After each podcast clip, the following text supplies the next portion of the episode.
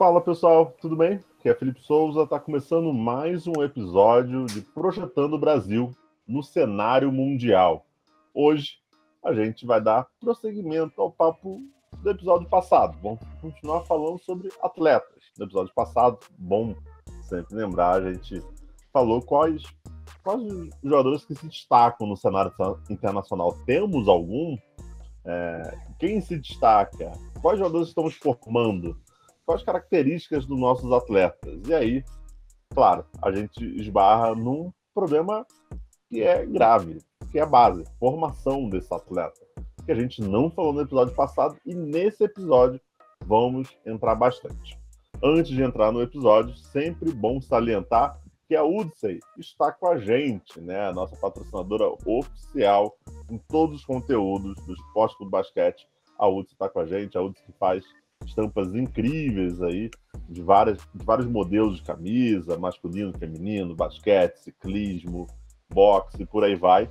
E temos mais uma novidade ainda. Além daquele cupom que já é básico de vocês, né? Usando o cupom ECB10 você ganha 10% de desconto também lançamos a nossa camisa, é isso mesmo. É a camisa que tem o, o, o escrito que é Valorize o Basquete Nacional. Então temos agora a nossa primeira camisa junto com a UCE. Espero que vocês curtam. Tá bem bonita e olha, a gente já tá aqui alvoroçado comprando, porque realmente está bem legal mesmo. Bem legal mesmo. Pessoal, então vamos para o episódio. Como eu disse na introdução, hoje a gente vai continuar falando sobre atletas, mas vamos falar um pouquinho da formação desses atletas. E temos convidados, temos convidado especial para hoje.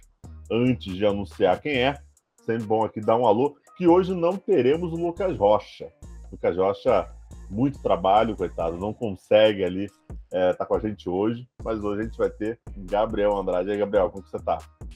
E aí, beleza? Vamos lá, vamos continuar esse papo dos atletas, agora focar um pouquinho mais na base, né? Mas vai ser um ótimo episódio. Boa. Também comigo aqui, figurinha carimbada, Vitor Hugo Sarvas. E aí, Vitor, como que você tá? Fala, Felipão, tudo tranquilo?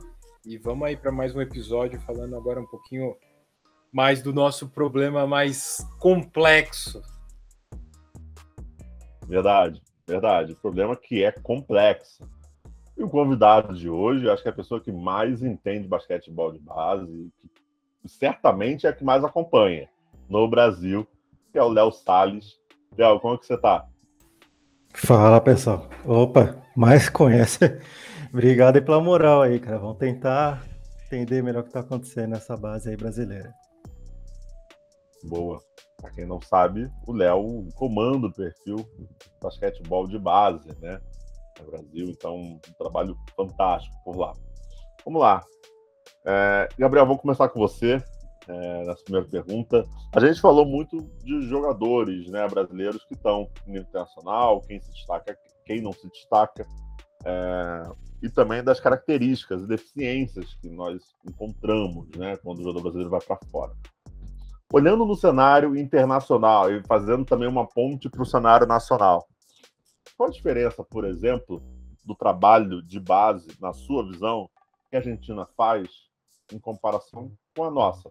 Porque a gente olha os hermanos, La Provítula, Gabriel Tech, é, na, na armação, então, cada vez melhor posição dos argentinos, né?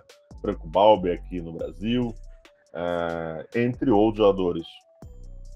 Qual é a maior diferença, na sua opinião, do trabalho do, da, da Argentina em comparação ao nosso? Porque estão formando tanto e a gente não está conseguindo. Felipe, minha internet deu uma caída aqui. Não, não escutei a pergunta. Não, sem problema. A pergunta foi basicamente o seguinte. É... Então deixa eu voltar, acho que é melhor repetir.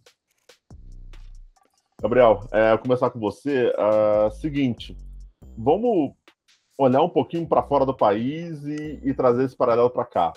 Porque os hermanos, né, a Argentina, vizinha nossa, país muito menor que o nosso, consegue formar tantos atletas que se destacam internacionalmente. Hoje a gente pode pegar Gabriel Deck, a gente pode pegar La Provítola, a gente pode pegar o próprio Franco Balbi, que hoje está numa equipe multicampeã como o Flamengo, e entre outros. Na sua opinião, na sua experiência, o que, o que a gente não está fazendo, o que a gente não está fazendo para formar jogadores? Bom, até falar de basquete argentino, geralmente quando eu penso em jogadores argentinos, eu penso em jogadores muito técnicos, independente da posição em que joguem. Se pegar um pouquinho mais para o passado, a gente vai falar de Ginobili, de Alberto, de Nocione, né, de Luiz Escola que está aí até hoje, de Pablo Prigioni, de, enfim, não, não faltam nomes, né? E aí, quando é, e, e, tem um desenvolvimento técnico muito forte que às vezes eu sentia falta ali no basquete brasileiro. E a Argentina conduz isso, pensando principalmente no basquete de base, enquanto uma grande diretriz.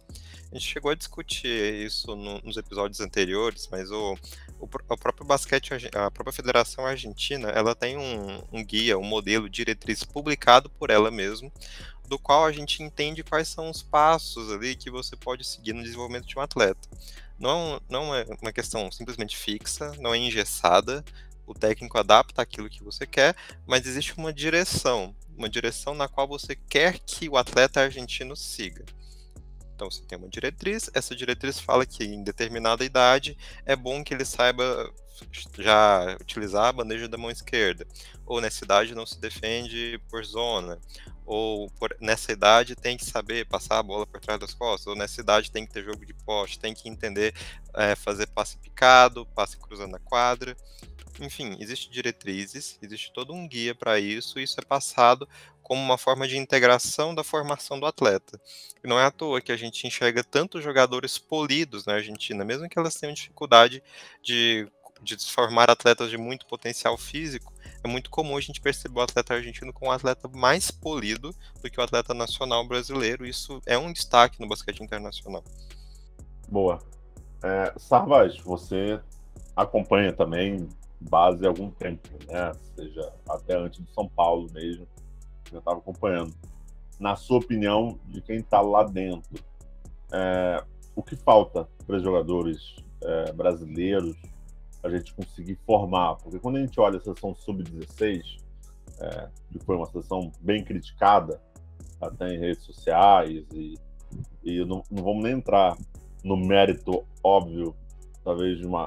Talvez não, da falha da CBB em termos de, de trabalho, de, de idealização de projetos, conseguir executar projetos, é, for, também achar novos jogadores e tal. Não vou nem entrar nesse detalhe, mas assim, um ponto também que a gente deve levantar a mão é esse jogador, a gente viu erros básicos com atletas sub-16 que fazem nos questionar se realmente esses erros deveriam estar acontecendo com a cidade ou se tem como evoluir mesmo esse garoto o suficiente para que ele seja um atleta de altíssimo nível, né? Quando a gente pensa que os garotos vão para o profissional. Como é que você avalia é, a formação de base desses jovens atletas? É, o, é um trabalho bem feito? Qual é o foco da base hoje, na sua opinião? Claro, em São Paulo, a gente não está acompanhando a base toda do Brasil. É, Felipe, aí a gente tem um problema que é aleatoriedade dos trabalhos. Essa palavra é até difícil, acho que conseguiu sair boa, mas. É... Porque assim, como não existe, não existe um norte, cada um faz o que dá para fazer, o que acredita que é o, o melhor possível, por assim dizer. Isso é muito variável. Quando você tem uma estrutura boa, você acaba conseguindo, na teoria, dar uma melhor oportunidade de treinamento. Só que a gente sabe que não vou generalizar, mas vai 85, 90% das estruturas que desenvolvem talentos aqui não são boas. Não são boas. Mal é mal o cara tem uma quadra, a bola e o técnico. Acabou. E é isso. E aí o técnico tem que cuidar desde o se os caras vão comer até o treino. E aí, pensando que não existe uma diretriz, não existe um norte. O que o Gabriel falou é na Argentina, eles têm uma cartilha, por mais antiga que seja essa palavra, é a realidade. Eles têm uma cartilha que, ó, nosso basquete se baseia nisso aqui. Ah, eu quero trabalhar dessa forma. Tudo bem. Faz encaixar dentro disso aqui. Seja isso em Buenos Aires, seja na Patagônia. Eles vão seguir as mesmas diretrizes. O cara que não tem acesso a toda a informação possível, ele no mínimo vai ter acesso a isso. Então ele já vai conseguir dar um norte para quem ele está dando treino. Aqui não. Aqui é tudo no. Ah, eu tenho isso, vou fazer isso, vou tentar fazer isso. Ah, eu não tenho isso, isso e isso, vou fazer do jeito que dá. Vou dar treino, vou fazer uma parceria com uma escola aí para ver se eu consigo trazer alguém porque eu não tenho dinheiro. Eu vou dar treino nessa quadra aqui com. Cara, eu, eu já vi clube grande com quadra que não era não era nem próxima de ideal para uso, dando treino para categoria de base. E é isso. E, e, esse, e essa é a formação. É isso que a gente tem. E em São Paulo, foi o que você falou, a gente consegue enxergar São Paulo. Eu tenho a vivência aqui dentro, cara, e fora daqui eu nem imagino como deva ser.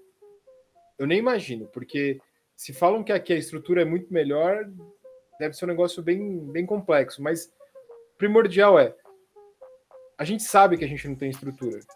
Por que, que a gente não tem um norte, então? Que é algo que não depende de uma estrutura e dinheiro. Por que, que a gente não tem esse, essa diretriz, essa chama do que quiser, mas os, os, países que têm isso chamam de diretrizes. Mas por que, que a gente não tem isso? Por que a gente não desenvolveu isso? Já que a gente sabe que a estrutura, o dinheiro é pouco. Boa. Léo, você que está indo sempre a jogos, acompanhando esses garotos, é, imagino também a quantidade de garotos que você viu aí que poderia ser um potencial e acabou não indo para frente. É, na sua opinião, como é que você avalia esse trabalho de base? O que, o que falta hoje é, para a gente estar tá formando 10 Alex Garcia, 5 Marquinhos, é, pô, 10 Marcelinho Huertas? Qual é a sua visão sobre isso? Então, é, eu até queria colocar aqui como resposta alguns pontos que o Gabriel e que o Sarvas falaram ali, né? Que acho que daí responde já bem essa pergunta que você fez. Então, assim, tem uma matéria que eu estou querendo preparar até para o site, que é falando sobre a formação da Argentina, né? Como que funciona lá, como que uma criança faz para treinar basquete e tudo. E aí venho conversando com algumas pessoas que estão lá, que trabalham ali com basquete de formação na Argentina, e aí você vê que a diferença já começa ali no início, né? Então, por exemplo, uma criança de 5 anos, 6 anos, quiser praticar, ela tem onde procurar. Ela consegue participar de um mini basquete. Então, ela com 5, 6 anos já começa a desenvolver o entendimento do corpo dela, de como se movimentar, de como criar coordenação, entendimento, noção espacial, vai criando tudo isso. Enquanto que aqui no, no Brasil, muitas vezes a gente começa a treinar basquete com o quê? 10 anos, se muito cedo, 12 anos. E a gente perde essa etapa, essa etapa de plasticidade cerebral que uma criança tem de absorver e aprender coisas. E é uma, uma, uma idade de ouro ali, né? Que a gente perde esse momento aí da, da criança se gabaritar para o esporte em geral. É, então a gente perde essa janela enquanto a Argentina já está trabalhando. E aí, seguindo no ponto aí que o Sabas também falou, né? É, da, das diretrizes, né, por exemplo, eu já cheguei a ver, acho que até coloquei no Instagram do Bebol, que é um vídeo da, digamos que é confedera da Federação, Confederação Americana de Basquete, que eles mostram o que eles esperam de cada idade e o que deve ser ensinado. Além dessa organização, eles têm expectativas e, e metas, né? Então, assim, o que não é medido é dificilmente ser gerenciado. Então, eles conseguem falar olha, nessa idade de 10 anos, eu acho que é legal você desenvolver a coordenação, o passe, a batida de bola, o passe de peito. Com 12 anos, uma estratégia um pouco mais avançada, a gente começa a trabalhar o 5 contra 5. Então, eles têm um, um acompanhamento melhor. E aqui no Brasil, é como falou, né? A gente não tem um norte, então a gente faz o melhor que a gente pode. E aí o resultado é isso. A gente não tem uma massificação, as crianças não têm muito para onde ir para participar, dificilmente encontra um clube, alguma equipe, quando encontra é muito tarde. E aí o resultado é esse: a gente tem poucos atletas, a gente ainda gera bastante talento, mas porque o país é muito grande, naturalmente, nasce jogadores bons.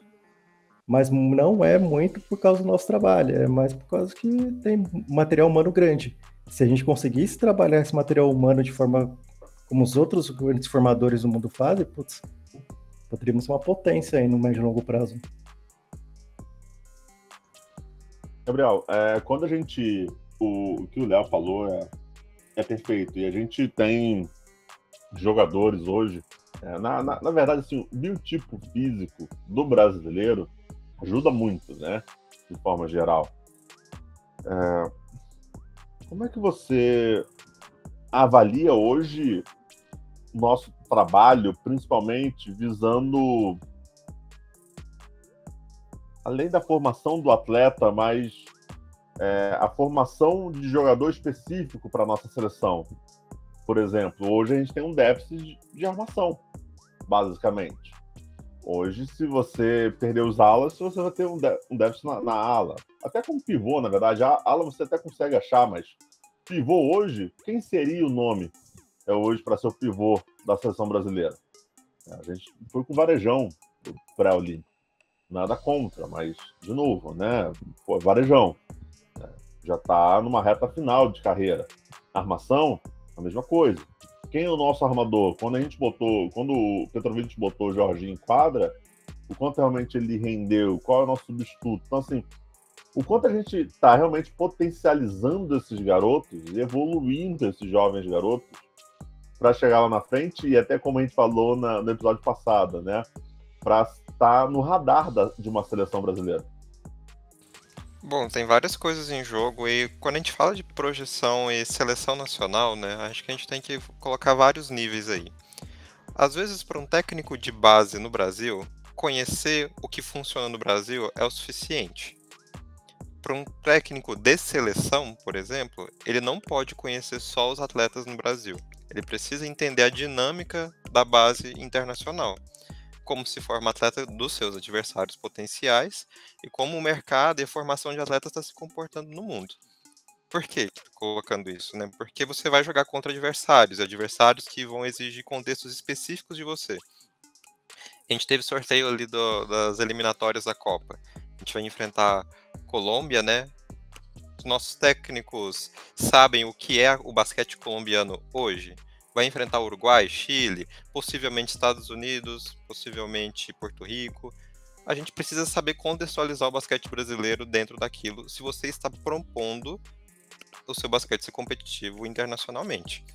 E aí, quando, como a gente encara a formação de atletas, né? A formação de atletas a nível de seleção, ela precisa entrar dentro de um contexto de nível de seleção.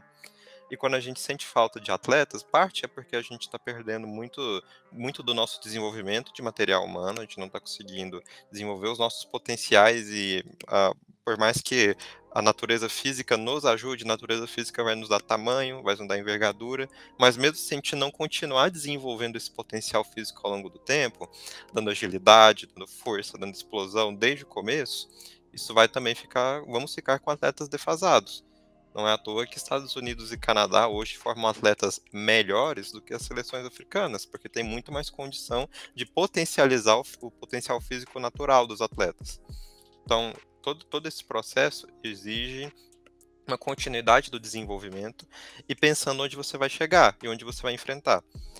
Então, quando, quando a gente planeja, quando a gente planeja a nossa seleção, a gente deveria também planejar uma, uma variedade de atletas que a gente quer formar a gente não vai, claro, ah, eu só vou querer formar pivô, ring runner, que joga acima do aro vertical. É importante que nós temos vários tipos de atletas.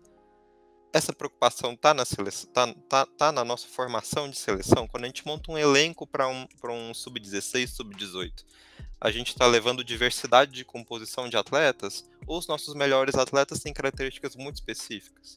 Como eu vi similaridade entre os pivôs que estavam no sub-16. Tinha um jogo muito específico, muito parecido. Mesma coisa dos alas, né? Que estavam no sub-16. Tinha um jogo extremamente parecido. Então, a gente está pensando na formação da diversidade e de adaptar o contexto do nosso basquete ao basquete internacional. O que, é que uma seleção exige? Exige gente que arremesse, exige gente que passa, exige gente que defende, que defenda múltiplas posições. O que, que o basquete precisa? E aí a gente precisa adaptar esse contexto para nossa formação. E aí que entra o papel da confederação. Porque a confederação é quem ela vai ter, é, é onde a gente vai ter o método institucional para poder acompanhar todo mundo. A gente sabe que às vezes o clube é difícil, você precisa de gente, né? Sem, sem, sem muitas pessoas e uma estrutura grande de, de pessoas, de equipe, para que você consiga se especializar, é difícil que você forneça isso, todo esse complexo de formação.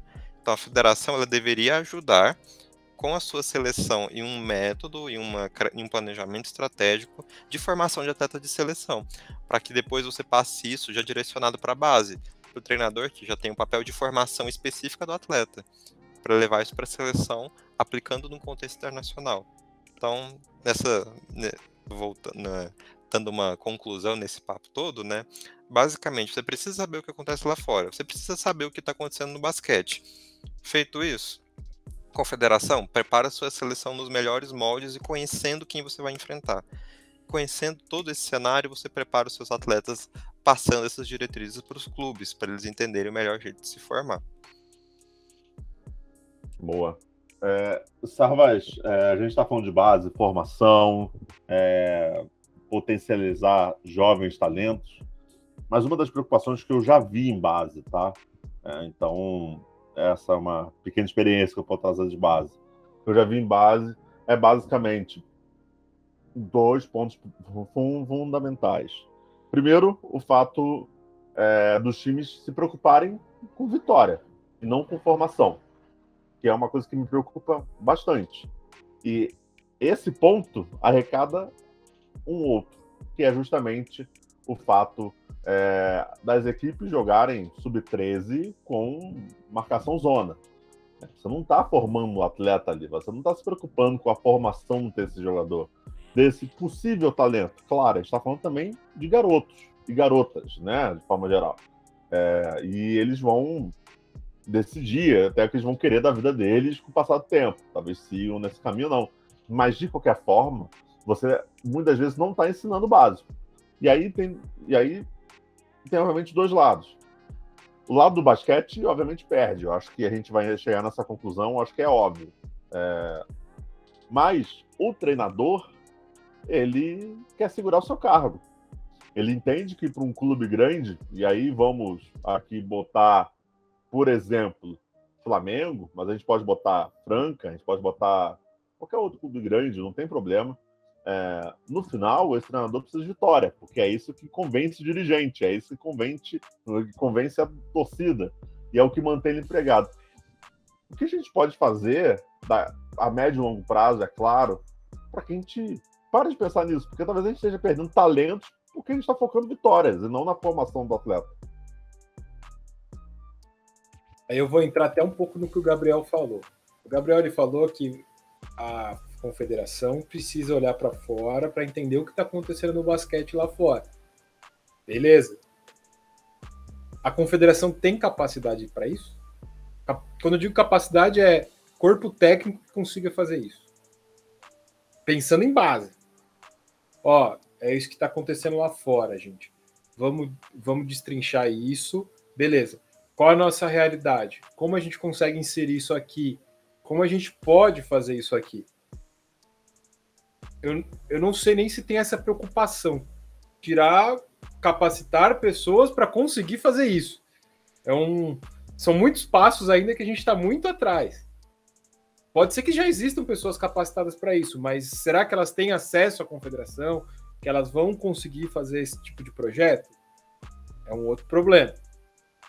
E aí, com isso, você conseguiria levar para os clubes essa, entre aspas, cultura. Não é do dia para noite que isso vai acontecer. Assim como não foi com o basquete argentino do, do dia para noite. O basquete argentino do dia para noite não mudou nada. Foi o quê? Um processo longo que você teve desde a da CAB lá, e aí foi batendo até chegar nos clubes e isso daí ficar cultural. Eles e lá, assim, a gente fala muito da Argentina, eles têm os problemas deles, principalmente de relacionamento entre confederação e clubes, alguns problemas. Tem muito técnico que não gosta da confederação, mas o método funciona. Ninguém pode falar que não funciona, porque já foi provado. É um fato. O processo funciona. Independente do processo.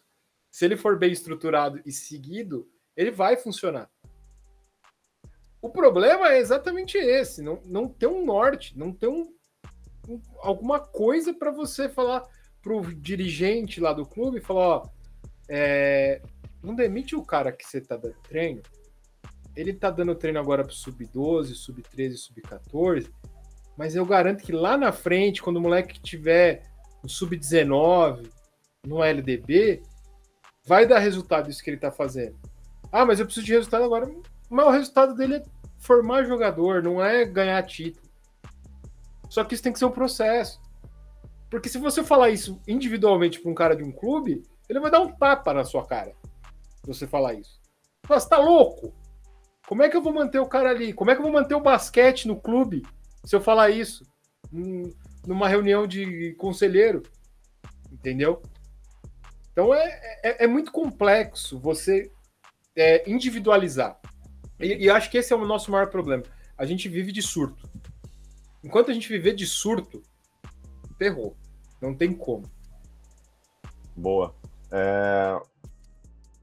Você já puxou um assunto aí, eu acho que vai ser fundamental no próximo episódio, que é sobre gestão. A gente vai entrar bastante em gestão, e aí a gente vai entrar gestão de base, gestão do clube no adulto, gestão de seleção brasileira, principalmente. Então, a gente vai ir muito para esse caminho. Léo, eu, a gente já está chegando numa reta final aqui do nosso papo, passa rápido.